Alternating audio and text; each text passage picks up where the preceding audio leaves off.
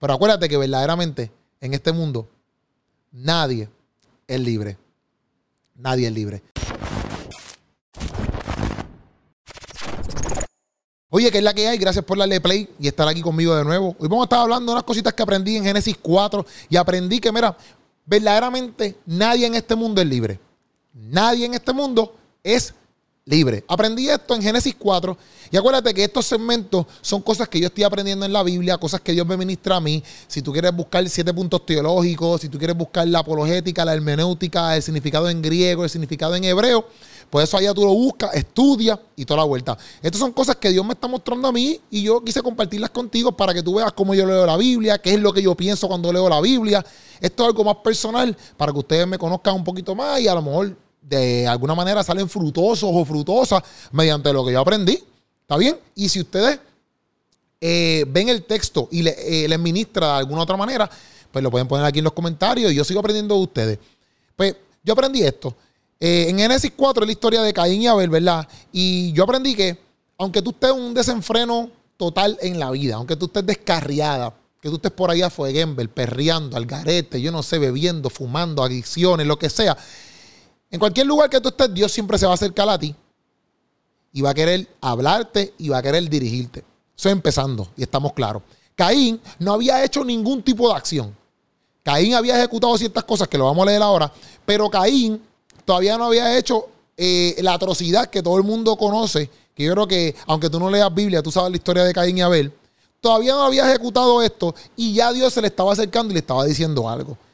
Eh, en, Génesis 4, en Génesis 4, versículo 3, empieza esa historia. Que aquí, Corillo, aquí tú puedes ver cómo, cómo los, hermanos mayores siempre, siempre la, la tienen mala los hermanos menores siempre los tratan bien. Ay, qué bonito tú eres. Pero los mayores le dan cañiña de mono.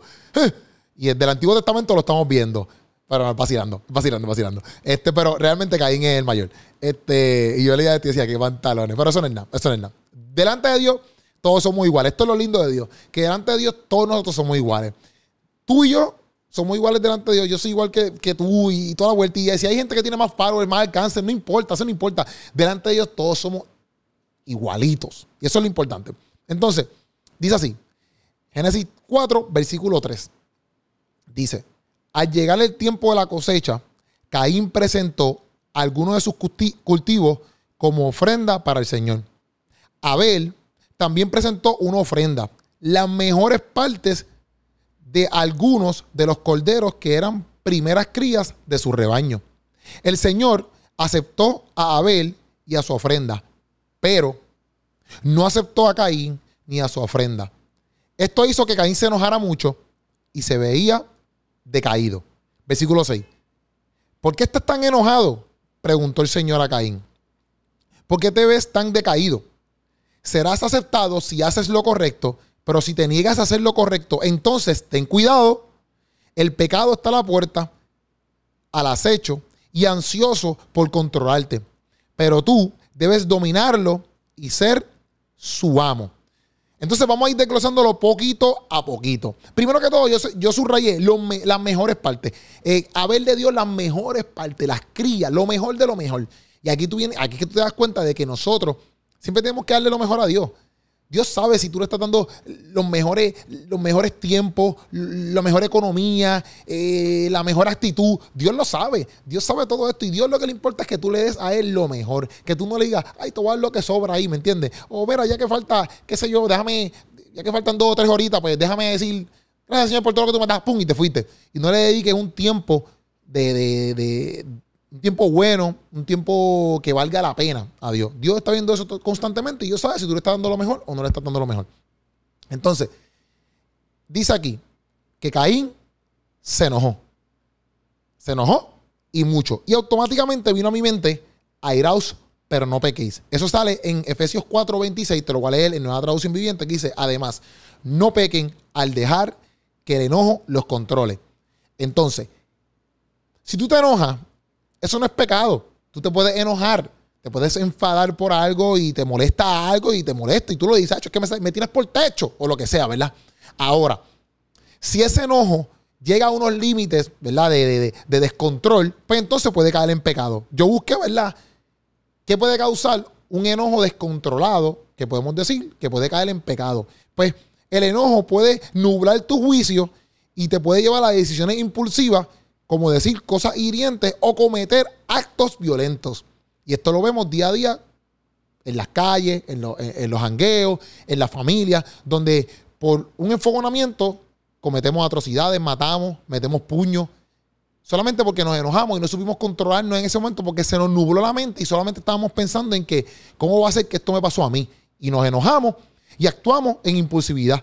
Inclusive podemos decir cosas hirientes y la palabra dice que, que nuestra lengua tiene el poder de quemar, de prender un, bosque, ¿verdad? Si no, si lo estoy parafraseando, de prender un bosque y prenderlo en fuego. ¿Me entienden? En otras palabras, nuestra lengua tiene el poder de literalmente matar a alguien, por decirlo así, con comentarios súper hirientes. Entonces, si tú te enfogonas, tienes que tener cuidado con lo que estás diciendo. Porque si hieres a alguien, puede estar cometiendo pecado. Entonces, también si nos enojamos a un nivel de descontrol, obviamente, pues, ¿qué significa eso? Falta de control. Cuando una persona se enfada intensamente, puede perder el autocontrol y actuar de manera perjudicial para sí mismo y para las otras personas. Y esto es esto es súper vital entenderlo. ¿Por qué? Porque si estamos hablando de para las otras personas y para ti mismo, el segundo mandamiento es amar al prójimo como a ti mismo. O sea, que si tú te vas en un descontrol de enojo, tú te vas a estar fallando a ti y le vas a estar fallando a las demás personas automáticamente cae en pecado. ¿Por qué? Porque estás haciéndole daño no tan solo a ti, sino a las demás personas. Dañas relaciones, si te vas en una, en una locura de enojo, daña las relaciones con tus familiares, con tus amistades, con tu equipo de trabajo, con lo que sea. Y también, si tú dejas que el enojo, ¿verdad? Sea un enojo prolongado, que lleve años ahí, años y años y años, pues entonces hay algo que se llama la falta de perdón. Y no vas a saber cómo perdonar, o no vas a querer perdonar porque ahí entra el orgullo, entra un montón de cosas, los celos, los malos pensamientos, entran un montón de cosas a tu corazón, hacen raíces de amargura y entonces tienes ahí un revolú cañón que no vas a saber cómo resolverlo. Entonces, ya Dios le estaba diciendo a Caín, oye, Corillo, eh, papito, amiga, eh, el enojo, el enojo está tocando tu puerta, te veo decaído, te veo que estás como que, no sé, ten cuidado. Ya Dios estaba acercándose hacia él. Pero lo más que me gusta es que al Dios preguntarle, ¿por qué estás tan enojado. Dios se está mostrando como un Dios cercano y no un Dios lejano. A Dios le interesa saber qué fue lo que te molestó. Dios sabía que Caín se iba a molestar, pero él no lo dejó ahí.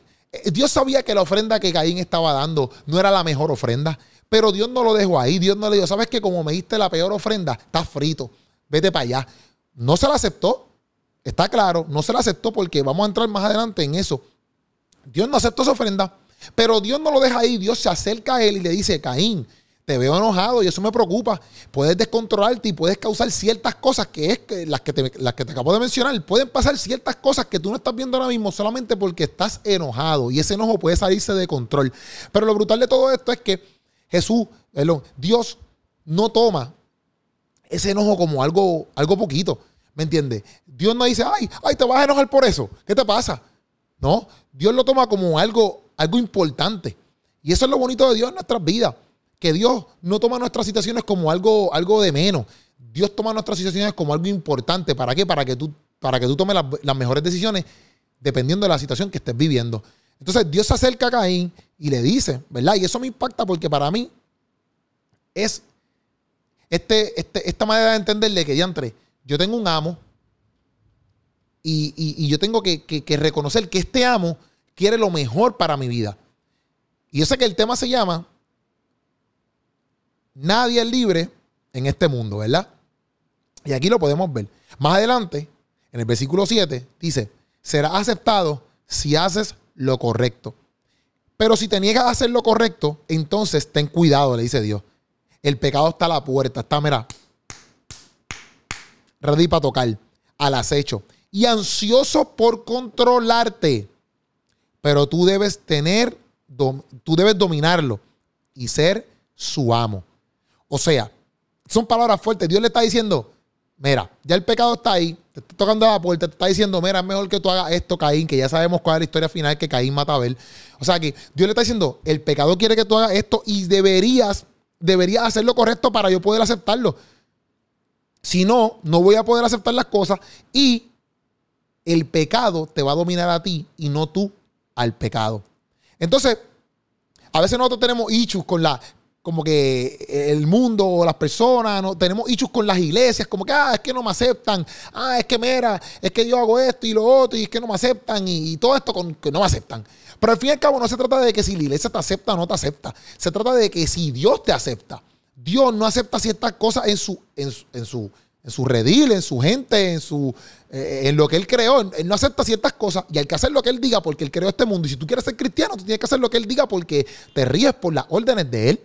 Entonces, él dice, estas conductas yo no las acepto. Y Dios no las acepta no porque, porque no, no porque no quiera hacerlo ni porque no le da la gana. Es porque Él es santo y Él no acepta el pecado. Punto y se acabó. Y Él no acepta conductas pecaminosas y Él sabe que tú las puedes mejorar mediante su ayuda. Por eso Él se ofrece y se acerca a ti y te dice, mira, ¿qué te está pasando? El pecado está a tu lado, ¿qué te está pasando? Entonces, Él es un buen amo. Dios es un buen amo. Y me acordé que en Romanos 6, 18 dice, ahora son libres de la esclavitud del pecado y se han hecho esclavos de la vida recta. A lo que voy. Nosotros somos esclavos o del pecado o de la vida recta. Somos esclavos del pecado o somos esclavos de Cristo.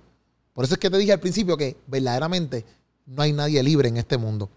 Entonces, nosotros, pienso yo, hemos confundido o hemos eh, creado esta imagen donde la gente puede ser libre como les dé la gana, pero no hemos entendido verdaderamente cuál es el mensaje o qué es verdaderamente la libertad. Automáticamente cuando vemos la religión o vemos a Cristo, no vemos libertad en Él porque Cristo nos pone unos límites. Y automáticamente cuando nos ponen límites, nosotros pensamos que ya automáticamente ahí no hay libertad. Entonces, yo creo que he dicho automáticamente como cuatro veces corrida. Entonces, a lo que voy.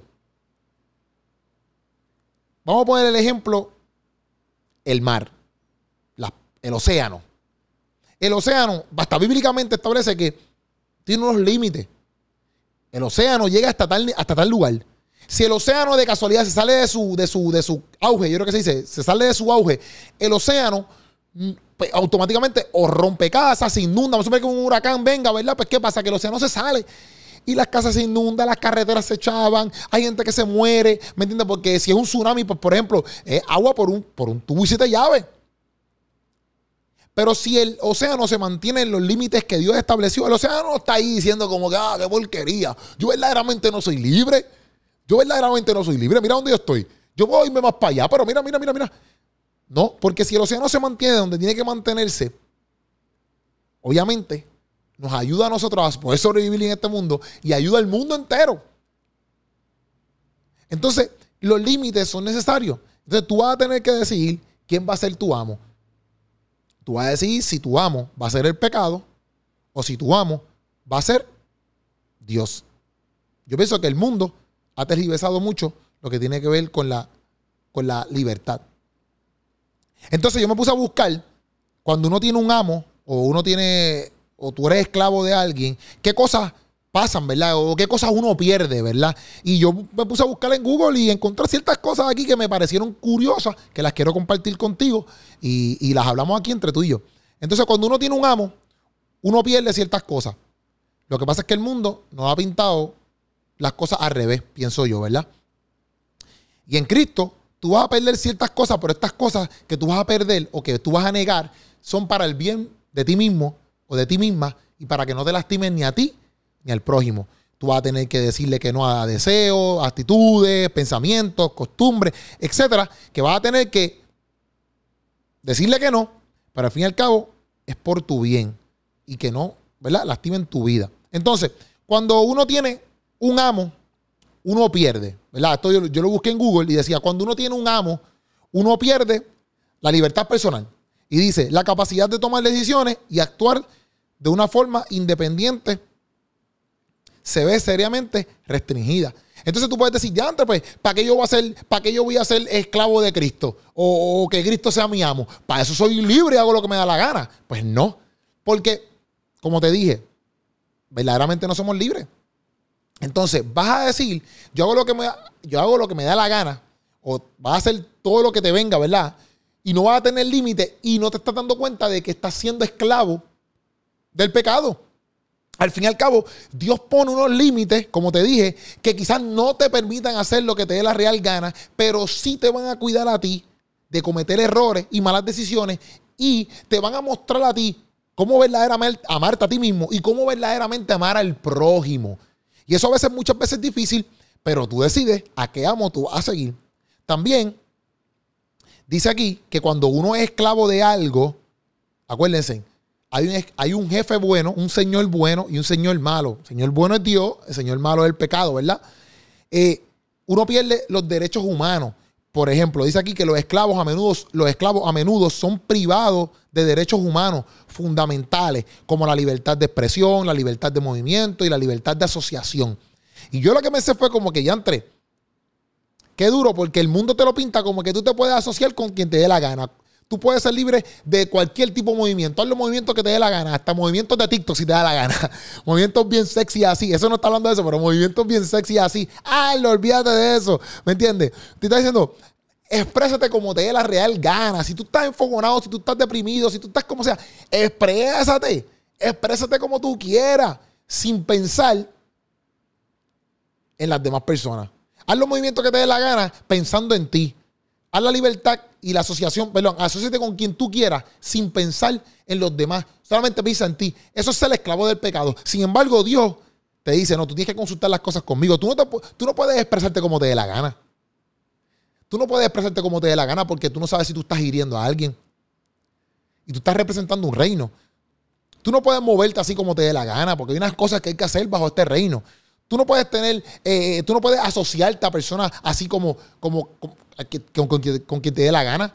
Porque tú no sabes que esas personas están trayendo y tú no sabes si esa es la voluntad de Dios para tu vida. O sea que a lo mejor tú lo puedes ver como que, ah, pues yo no quiero esos límites en mi vida, pues perfecto. Pero estos límites son los que te van literalmente a mostrar que el verdadero amo que te ama y te quiere es Dios.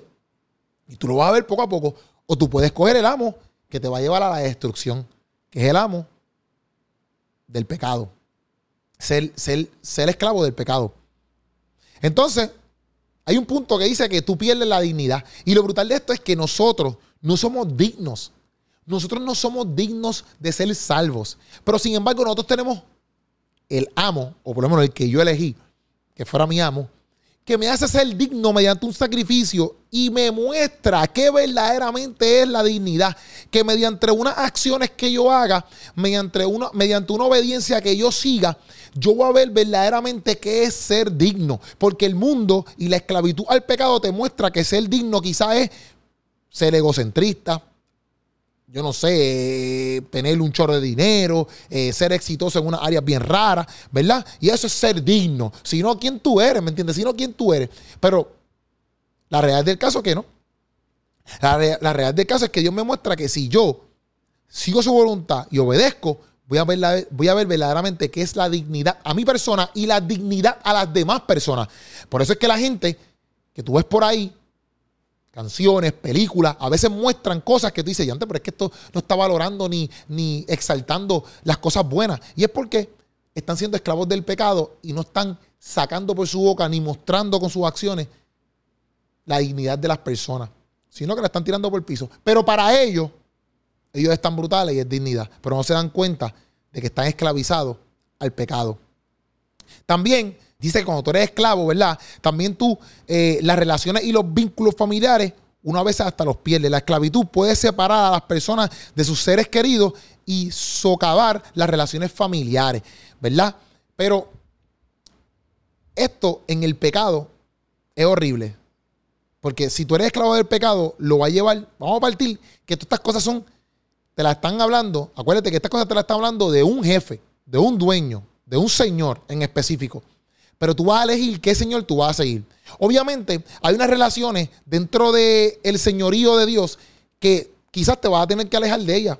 Hay hasta familiares que te vas a tener que alejar de ellos porque no te convienen en ese momento porque quizás no están añadiendo a tu vida. No significa que tú no le vas a hablar, no significa que tú no los vas a querer, no significa que tú no los vas a amar, no significa nada de eso. Pero quizás no es la mejor opción de tú estar alrededor ahora mismo Quizás cuando tú estés un poquito más maduro, tú vas a poder, o madura, tú vas a poder virar hacia ellos y mostrarles ciertas cosas.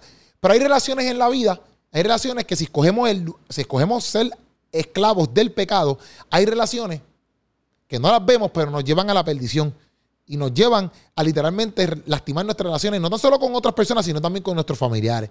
Y por último, dice que cuando, cuando tú eres esclavo, cuando tú eres esclavo, vuelvo y repito, tú vas a decirle quién tú vas a ser esclavo, del buen amo o del, o del mal amo, ¿verdad?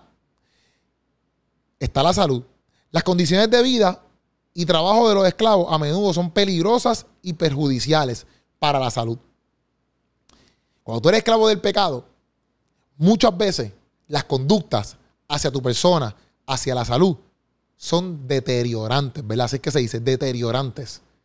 Sin embargo, si nosotros somos esclavos de Jesús, de Dios, nuestra salud y muchas cosas que Dios no... Mira, en la Biblia hay hasta dietas que tú puedes seguir para mejorar tu salud. Mucha gente usa este texto bíblico de que nosotros somos el templo. Y es la realidad. Cuidar tu, tu, salud, cuidar tu, vida es importante. Entonces, Dios desde un principio te está estableciendo ciertas cosas. Y tú tienes que decidir de quién tú vas a ser esclavo, quién va a ser tu amo. Como dice el versículo 7. Como dice el versículo 7. Dice, ten cuidado. El, pecado está a la puerta, al acecho y ansioso por controlarte. Pero tú debes dominarlo y ser su amo. En otras palabras, tú debes de escoger quién va a ser tu amo en tu vida. Si tú verdaderamente vas a escoger seguir a Cristo y entender que Cristo y Dios van a ser tu Señor y que todo lo que ellos pongan en tus manos, esos límites, son para tu bien y son para el bien de los demás. O ser esclavo del pecado que te lleva a la destrucción y te lleva a cometer unos errores cañones de vida. Y después cuando te topes con Dios, te vas a dar cuenta de que de que lo que yo te estaba diciendo aquí, o lo que te ha dicho un montón de gente, o lo que te ha dicho tus amistades, o tu mamá, o el papá, o tu abuelo, o tu abuela, siempre era correcto. Porque al fin y al cabo todos nosotros vamos a tener que ver a Dios y nos vamos a topar con Dios y vamos a decir, diantre, he seguido todos tus consejos. Prefería ser esclavo de Cristo que ser esclavo del pecado. Tú decides. Pero acuérdate que verdaderamente en este mundo, nadie es libre. Nadie es libre. Tú decides de quién va a ser esclavo. Me da saber qué pensaste acerca de lo que yo aprendí o yo analicé en estos textos bíblicos de Génesis 4. Eso fue lo que yo aprendí. Lo tiré ahí. Y tú me das saber, me das saber qué tú entiendes. Si estoy bien, brutal. Si no, me enseña. Y nada, espero que haya salido frutoso y frutosa de este podcastito que hicimos aquí.